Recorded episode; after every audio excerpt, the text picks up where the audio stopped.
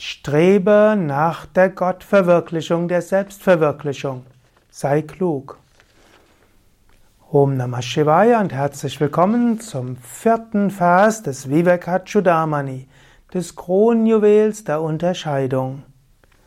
Shankaracharya schreibt, Derjenige, dem das schwer zu erlangende Dasein als menschliches Wesen mit menschlichem Bewusstsein und vollständigem Wissen der Schriften zuteil geworden ist und trotzdem nicht nach der Selbstverwirklichung strebt, sondern an dem Vergänglichen und Unwirklichen festhält, handelt dumm und richtet sich zugrunde. Shankara beschreibt, was auch zu seiner Zeit immer wieder zu beobachten war. Menschen hatten diese drei wertvollen Dinge nämlich menschenwürdiges Dasein, Sehnsucht nach Befreiung, die liebevolle Fürsorge durch einen Meister und lassen es dann doch wieder sein. Und er will uns hier ermutigen, gehe den spirituellen Weg, gehe ihn systematisch, gehe ihn gründlich und gehe ihn bis zur Erleuchtung. Es ist etwas Großartiges und vielleicht hast du das. Du hast ein menschlich, menschenwürdiges Dasein. Du hast menschliches Bewusstsein. Du bist also nicht geistig behindert. Du kannst nachdenken. Und wahrscheinlich, wenn du bis hierher zuhörst, hast du auch schon Wissen über Schriften. Du hast vermutlich schon einiges gelernt über Spiritualität.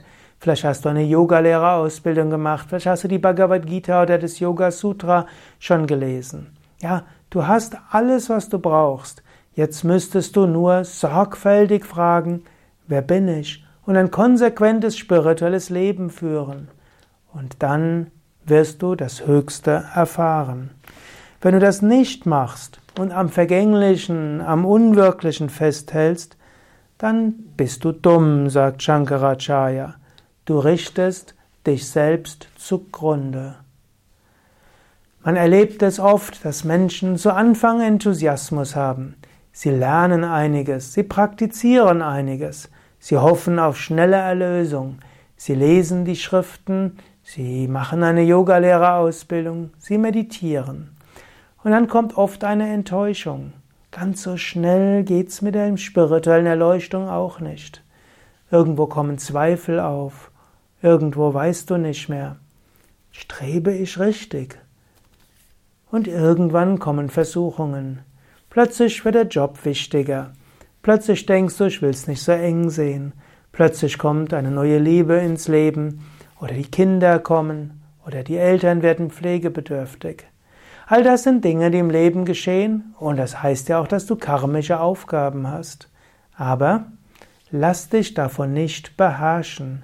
Lass das nicht zur beherrschenden Sache deines Lebens werden, sondern sei dir bewusst, das Wichtigste ist, nach Befreiung zu streben. Darum geht es im Leben. Daher sagt Shankara, sei kein Dummkopf, strebe danach und mache das Streben nach Befreiung zum Wichtigsten in deinem Leben.